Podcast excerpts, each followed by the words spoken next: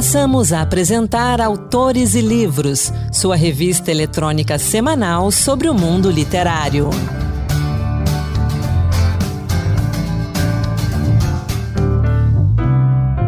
Olá pessoal, sou Anderson Mendanha e bem-vindos a mais um Autores e Livros Dose Extra, que toda semana traz para você, que nos acompanha em podcast ou no site da Rádio Senado, um conteúdo exclusivo. A escritora e acadêmica brasileira Nélida Pinhon morreu aos 85 anos em Lisboa no último sábado, dia 17 de dezembro.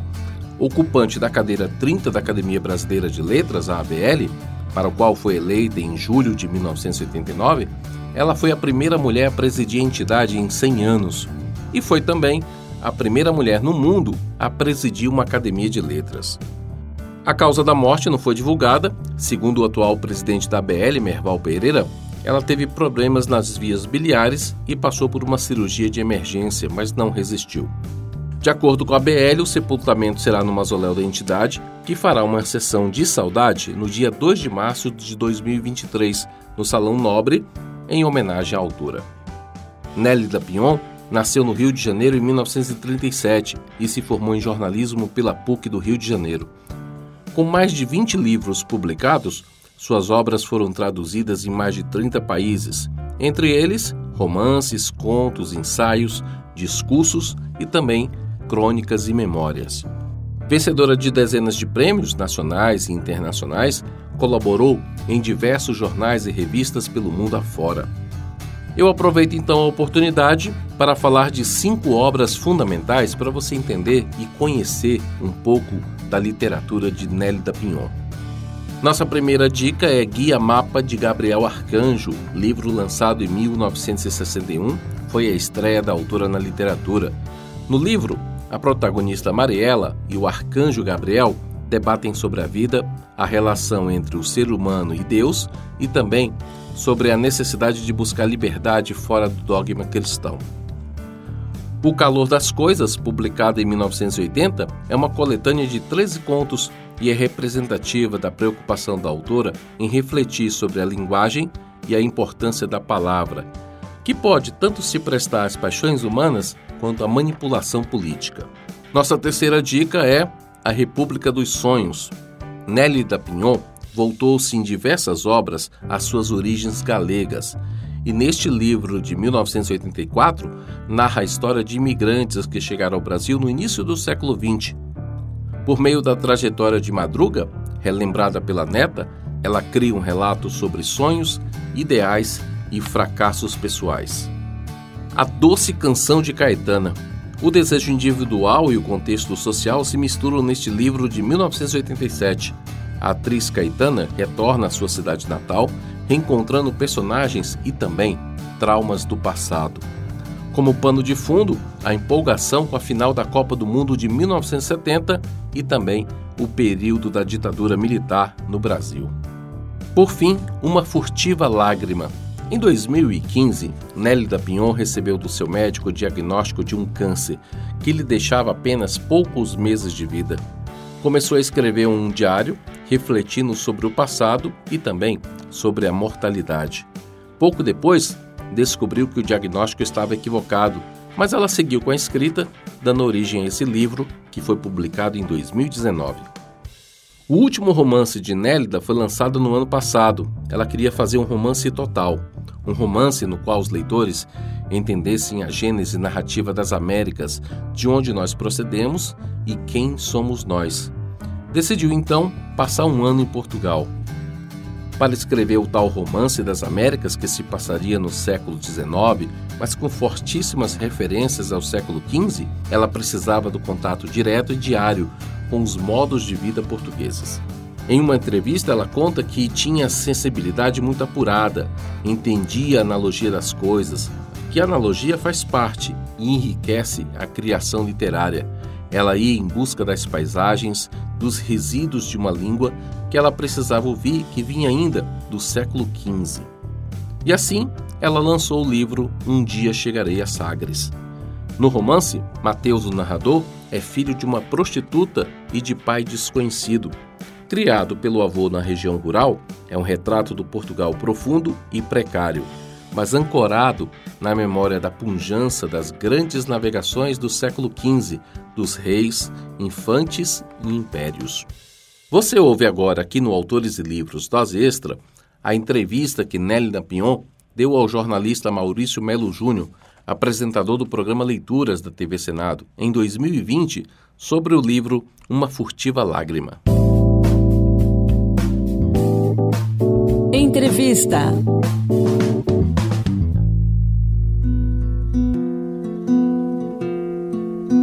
A escritora Nélida Pion um dia se encontrou diante de uma situação complicada.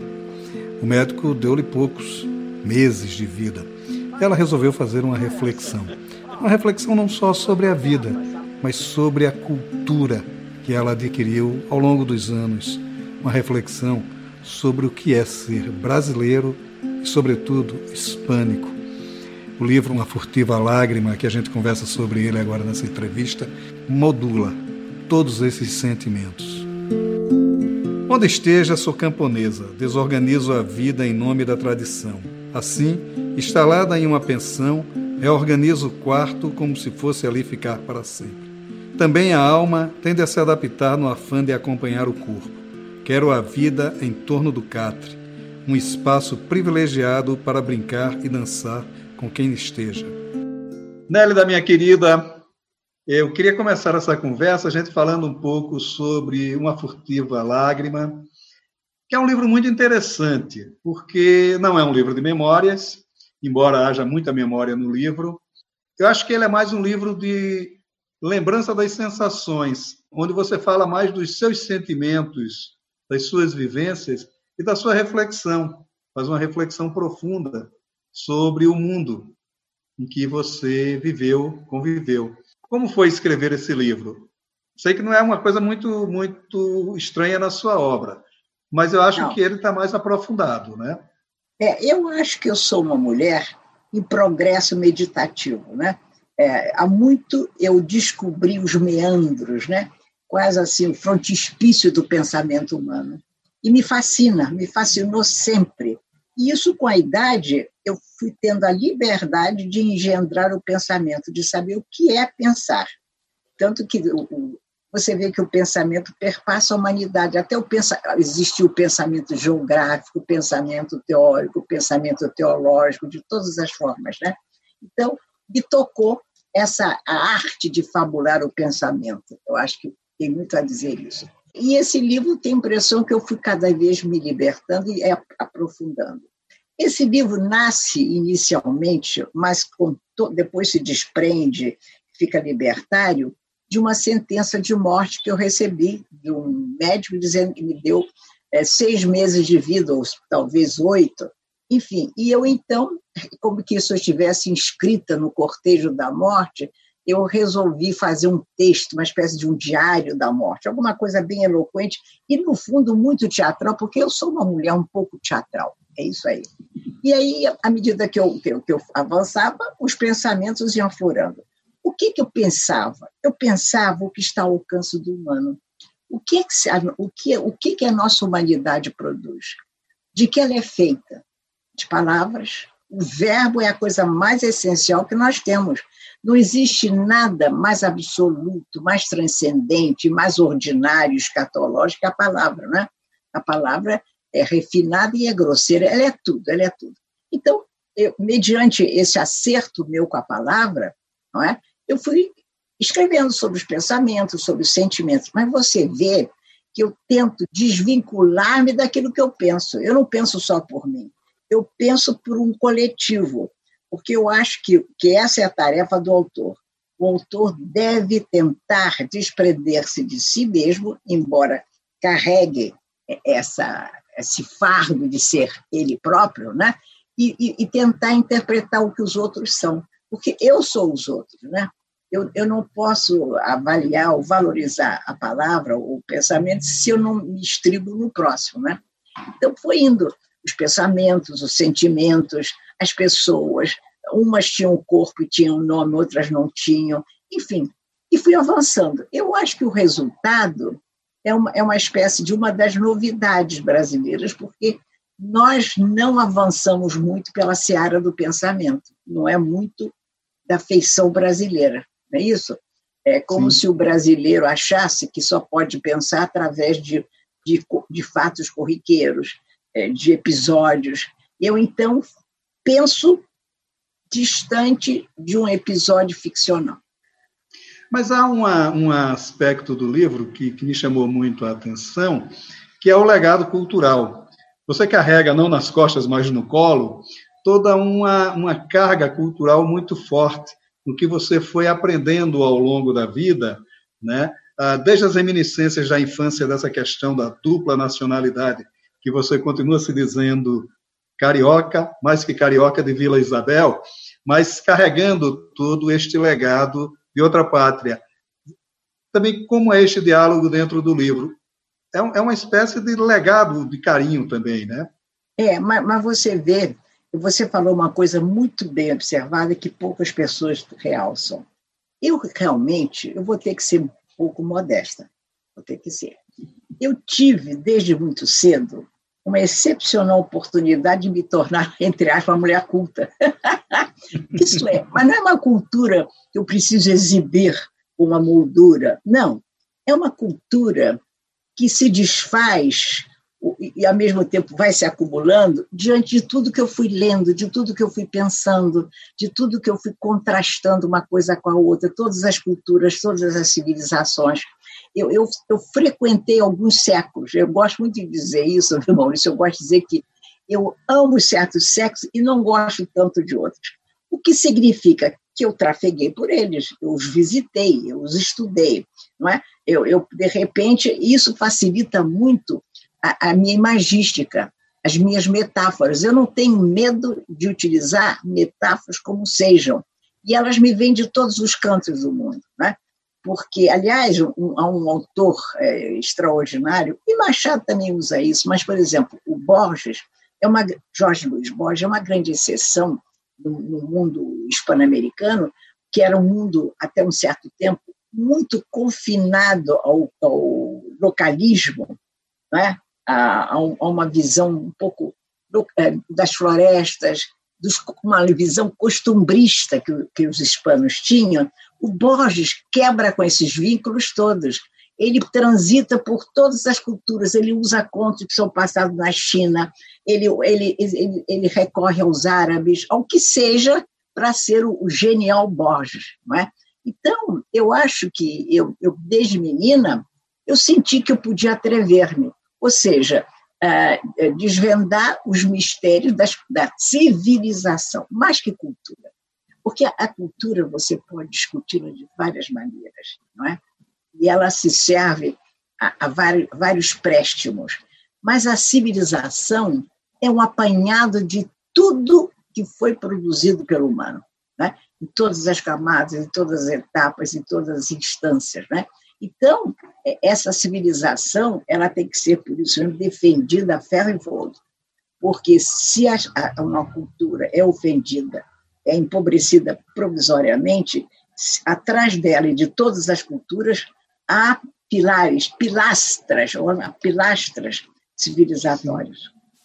Essa, essa, esse processo no livro você, você descreve muito bem quando você começa a esmiuçar uh, o cerne da, da civilização hispânica, né? A civilização que acaba formando o brasileiro que somos hoje. Quer dizer, todo aquele legado que você uma vez definiu muito bem, né? Que somos filhos de Homero, né? Então, é. quer dizer, esse, esse legado de Homero que você descreve também no livro de uma maneira muito profunda, né? Nós continuamos como filhos de Homero, continuaremos sempre. Como é que você vai abolir Homero? tem, no dia que você abolir Homero e deixarmos de ser filhos de Homero, acabou. A barbárie vai, vai, vai avançar pelo mundo, pelo Brasil.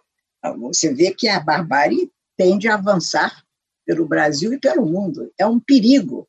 Nós temos que estar é, muito atentos a esses avanços, essa, esse mundo inóspito que nos propõe. Então, é, Homero é eterno. Sabe o que, eu acho Homero? Homero, de algum modo, entre outros comparsas da, da, do mundo helênico, né? Eles, eles nos ensinaram a contar histórias. Você lê Heródoto, você lê Tucídides, você fica deslumbrada como eles abriram picadas e caminhos para que nós pudéssemos acreditar na eficácia da narrativa. E quem é essa narrativa? É invenção? É, mas estriba-se no humano, não é isso? Portanto, eu acho que vai ser muito difícil, graças a Deus, eliminar Homero. E o meu sonho é convidar o Homero para comer uma feijoada na minha casa. Ele virá, com certeza. Refletir sobre o ato de escrever é uma certa tradição brasileira. Muitos fizeram isso. Uh, o Mário de Andrade, em suas cartas, ponteia tudo o que deve ser feito por um escritor de fato. Altran Dourado foi outro que muito refletiu sobre o ato de escrever. Mais que isso, ele ensinava como escrever. Ele até tinha uma piada, que ele dizia que planejava todo o romance e no final jogava todo o planejamento de lado e começava a escrever de fato. O seu livro, O Meu Mestre Imaginário, ele faz essa reflexão. Mas ele não fala da sua literatura, embora ele fale dos aspectos como modulou esta literatura. Ele fala da literatura de outros, personagens que ele adorava, como Faulkner, Machado de Assis, sobretudo, e ele vai modulando essas fazeres literários ao longo deste livro. É um livro curto, mas um livro fundamental. Aliás, esta é uma lição que o Altran Dourado deixa muito claro aqui em O Meu Mestre Imaginário. Leia Machado de Assis todos os anos, assim você limpa a língua. Há um aspecto muito interessante também porque o livro é uma reflexão sobre a vida, sobre, sobre, sobre a alma eh, brasileira, mas ela é também um, um, uma certa reflexão sobre o exercício da escrita, da imaginação, onde você salienta muito essa questão da possibilidade de se criar e de se inventar novos mundos, novos ambientes. Como é isso também na sua obra que você acaba construindo a partir dessa lágrima furtiva. É verdade. Tanto que eu devo adiantar a você que eu estou com o livro praticamente pronto sobre o, pensar narrativo. São ensaios, são reflexões, são apontamentos, porque que eu já fiz isso em outro livro, em dois ou três livros. Também, é, afinal, é meu ofício. Eu não posso viver meu ofício de forma distraída. Eu tenho que saber qual é a magia da criação. Por que, que, de repente, uma menininha lá de Vila Isabel, filha de neta de imigrantes e pai imigrante, resolveu tornar-se uma escritora? E ser escritora é contar alguma coisa, é lidar com o âmago da língua, né? Por quê? Porque estava em mim, mas não estava só em mim, estava na minha natureza de mulher, na minha natureza de ser humano. Portanto, pensar sobre esse feitiço né, que, que é ao, ao, qual nós estamos submetidos, eu acho uma naturalidade. Eu não posso imaginar que um escritor não pense profundamente como é o exercício da criação, que é narrar. Então, eu, eu sou capaz de conversar horas sobre a criação literária. Eu dei vários cursos no mundo, nos Estados Unidos, eh, na França, sobre criação literária. E aqui no Brasil, eu também dei vários cursos. E, e, e vou lhe dizer, não é pretensioso. À medida que você pensa na, nas entrelinhas não é? é? do seu ofício, da sua arte, vamos dizer também arte, já é arte, é uma aprendizagem única. Porque eu, por exemplo, eu cada dia aprendo mais que enquanto eu escrevo, o que eu escrevo me educa. Não só ele tem uma, uma, uma capacidade coerciva, ele não, não, apenas não diz, Nelly, você está indo para o caminho errado, não é assim, mas ele é generosa, a arte de narrar é generosa, porque ela, ela diz, venha por aqui, Nélida, ou então, muito engraçada, ela recusa nomes de personagem. Olha, eu acabei um romance há três ou quatro dias, e tem uma personagem que é importante. Eu nunca gostei do nome dela na, na, no, ao longo desses dois anos e tanto, nunca gostei. E recentemente, quase 15 dias antes, olha só absurdo, eu mudei o nome dela, porque ela me dizia, esse nome não é meu. Por favor, Nélida, por favor, como diziam, tenha tenência, não é meu nome. Então, você vê que é, é, é uma arte maravilhosa que não apenas flagela você durante a sua construção, porque é difícil essa arte, mas ela também tem a generosidade de educá-la, mostrar as trilhas, as pegadas, o pergaminho do texto. E há uma tradição né, muito profunda brasileira nessa reflexão. O Altran Dourado, o Osman Lins, as cartas do Mário de Andrade, que são grandes reflexões sobre o processo criativo da poesia. Né? E, e agora você faz esse exercício de uma maneira muito sutil. Né? Pelo menos numa lágrima furtiva, você incorpora o ofício da escrita e a reflexão sobre a escrita como uma espécie de âmago seu. Né? É, Você está oferecendo aí, um âmago. Mas aí é deliberado, porque eu não queria, dentro do, dessa furtiva lágrima, um apêndice, que seria um ensaio. Eu tenho ensaios, eu tenho muitos ensaios, já ganhei prêmios internacionais como ensaística. Inclusive, eu ganhei um dos meus prêmios, muito bonito, é, com o melhor ensaio daquela sobre Cervantes. Então, eu tenho ensaio, mas nesse eu tomei cuidado para fazer uma adequação entre a reflexão dessa, dessa escrita né, e o resto do texto, para criar equilíbrio de linguagem. Esse seu novo livro, que tem um nome belíssimo, né? Um dia chegaremos é. a Sagres? Não, não, não, não, Um dia chegarei a Sagres. Sagres. Tem uma primeira pessoa que fala. Certo. É, Aliás, é, é um romance é, em primeira pessoa, passado em Portugal, no século XIX, e o personagem que narra o livro é um homem. Olha, e essa experiência de ter um narrador, como é essa experiência? Eu não lembro, pelo menos eu não lembro de sua de ter um narrador é, na sua na sua é, quer dizer um, um, narrador masculino na sua obra. Não, eu não tenho narrador em primeira pessoa em nenhum livro meu. Mas eu vou lhe dizer, para mim é absolutamente natural. Eu não tive problema, porque eu visto o corpo do outro com naturalidade. E por quê? Porque eu acho que o escritor ele não faz literatura é, feminina, ele não faz literatura masculina. Ele faz uma literatura que abarca o ser humano em qualquer dimensão física ou psicológica ou a psique humana, não é isso? Então, por exemplo, se não fosse assim, nós teríamos a, a, literatura não teria sobrevivido, porque ela teria expurgado, expulso as mulheres dos livros dos homens e as mulheres escrevendo teriam expulso, expurgado os homens dos seus livros.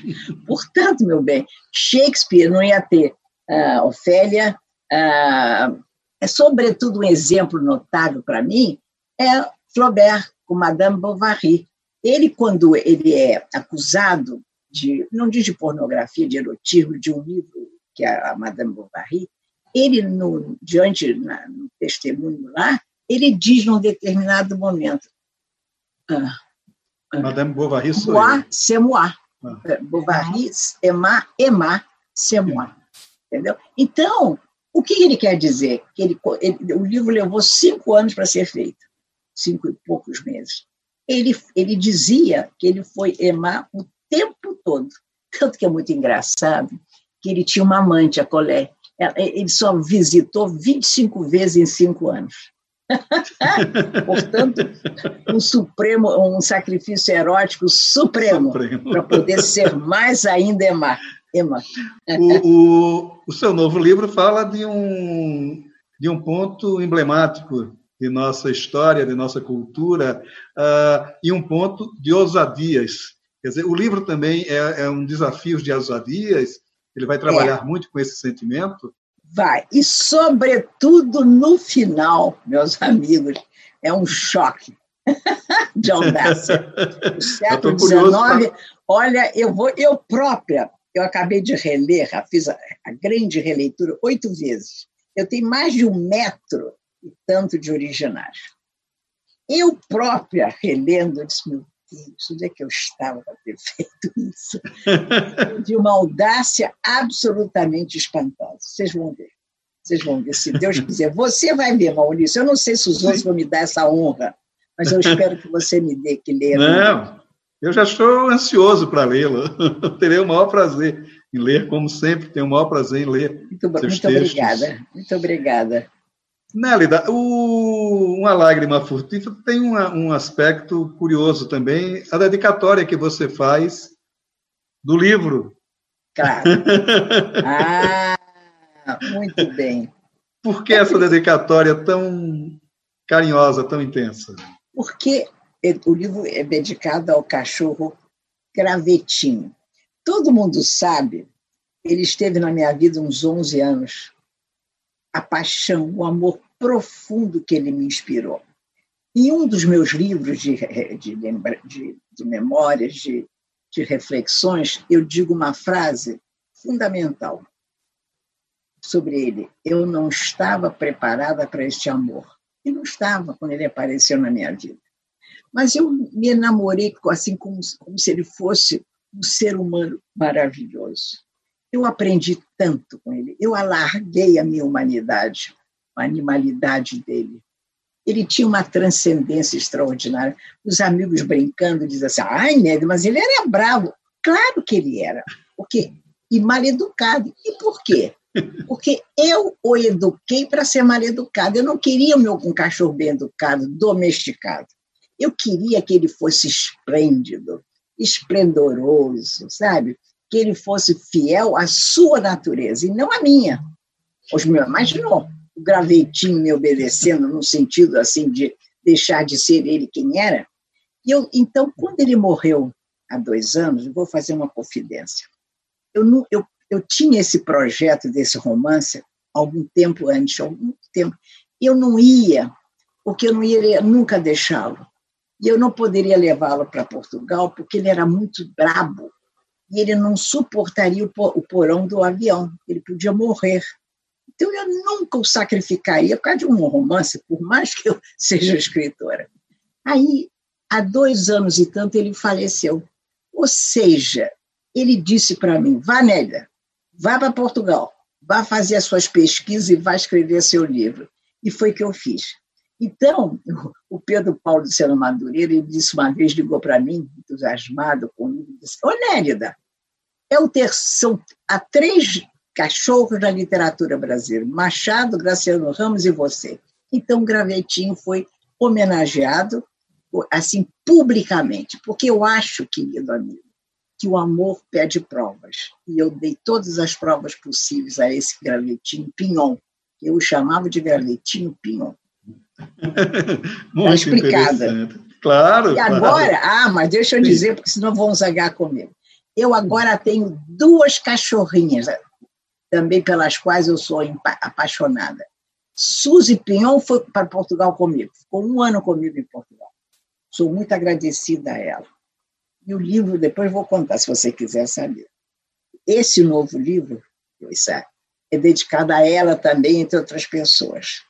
É e tenho agora uma que me apareceu um ano, que é uma coisa, é um ser abrasivo, independente, rebelde, uma piquirrucha é, chihuahua chamada Pilara Pinhon, que era o nome da minha bisavó. então está explicado toda a paixão. Isso aí.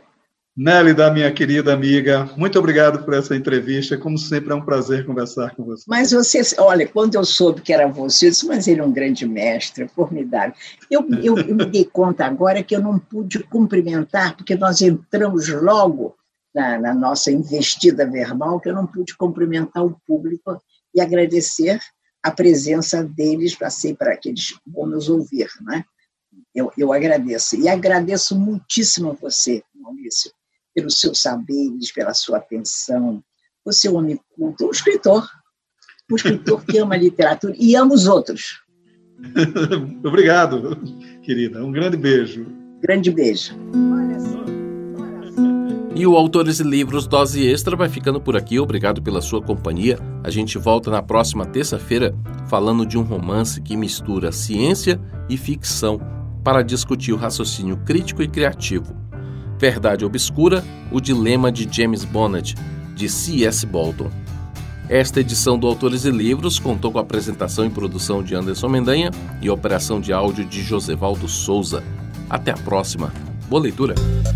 Acabamos de apresentar Autores e Livros, sua revista eletrônica sobre o mundo literário.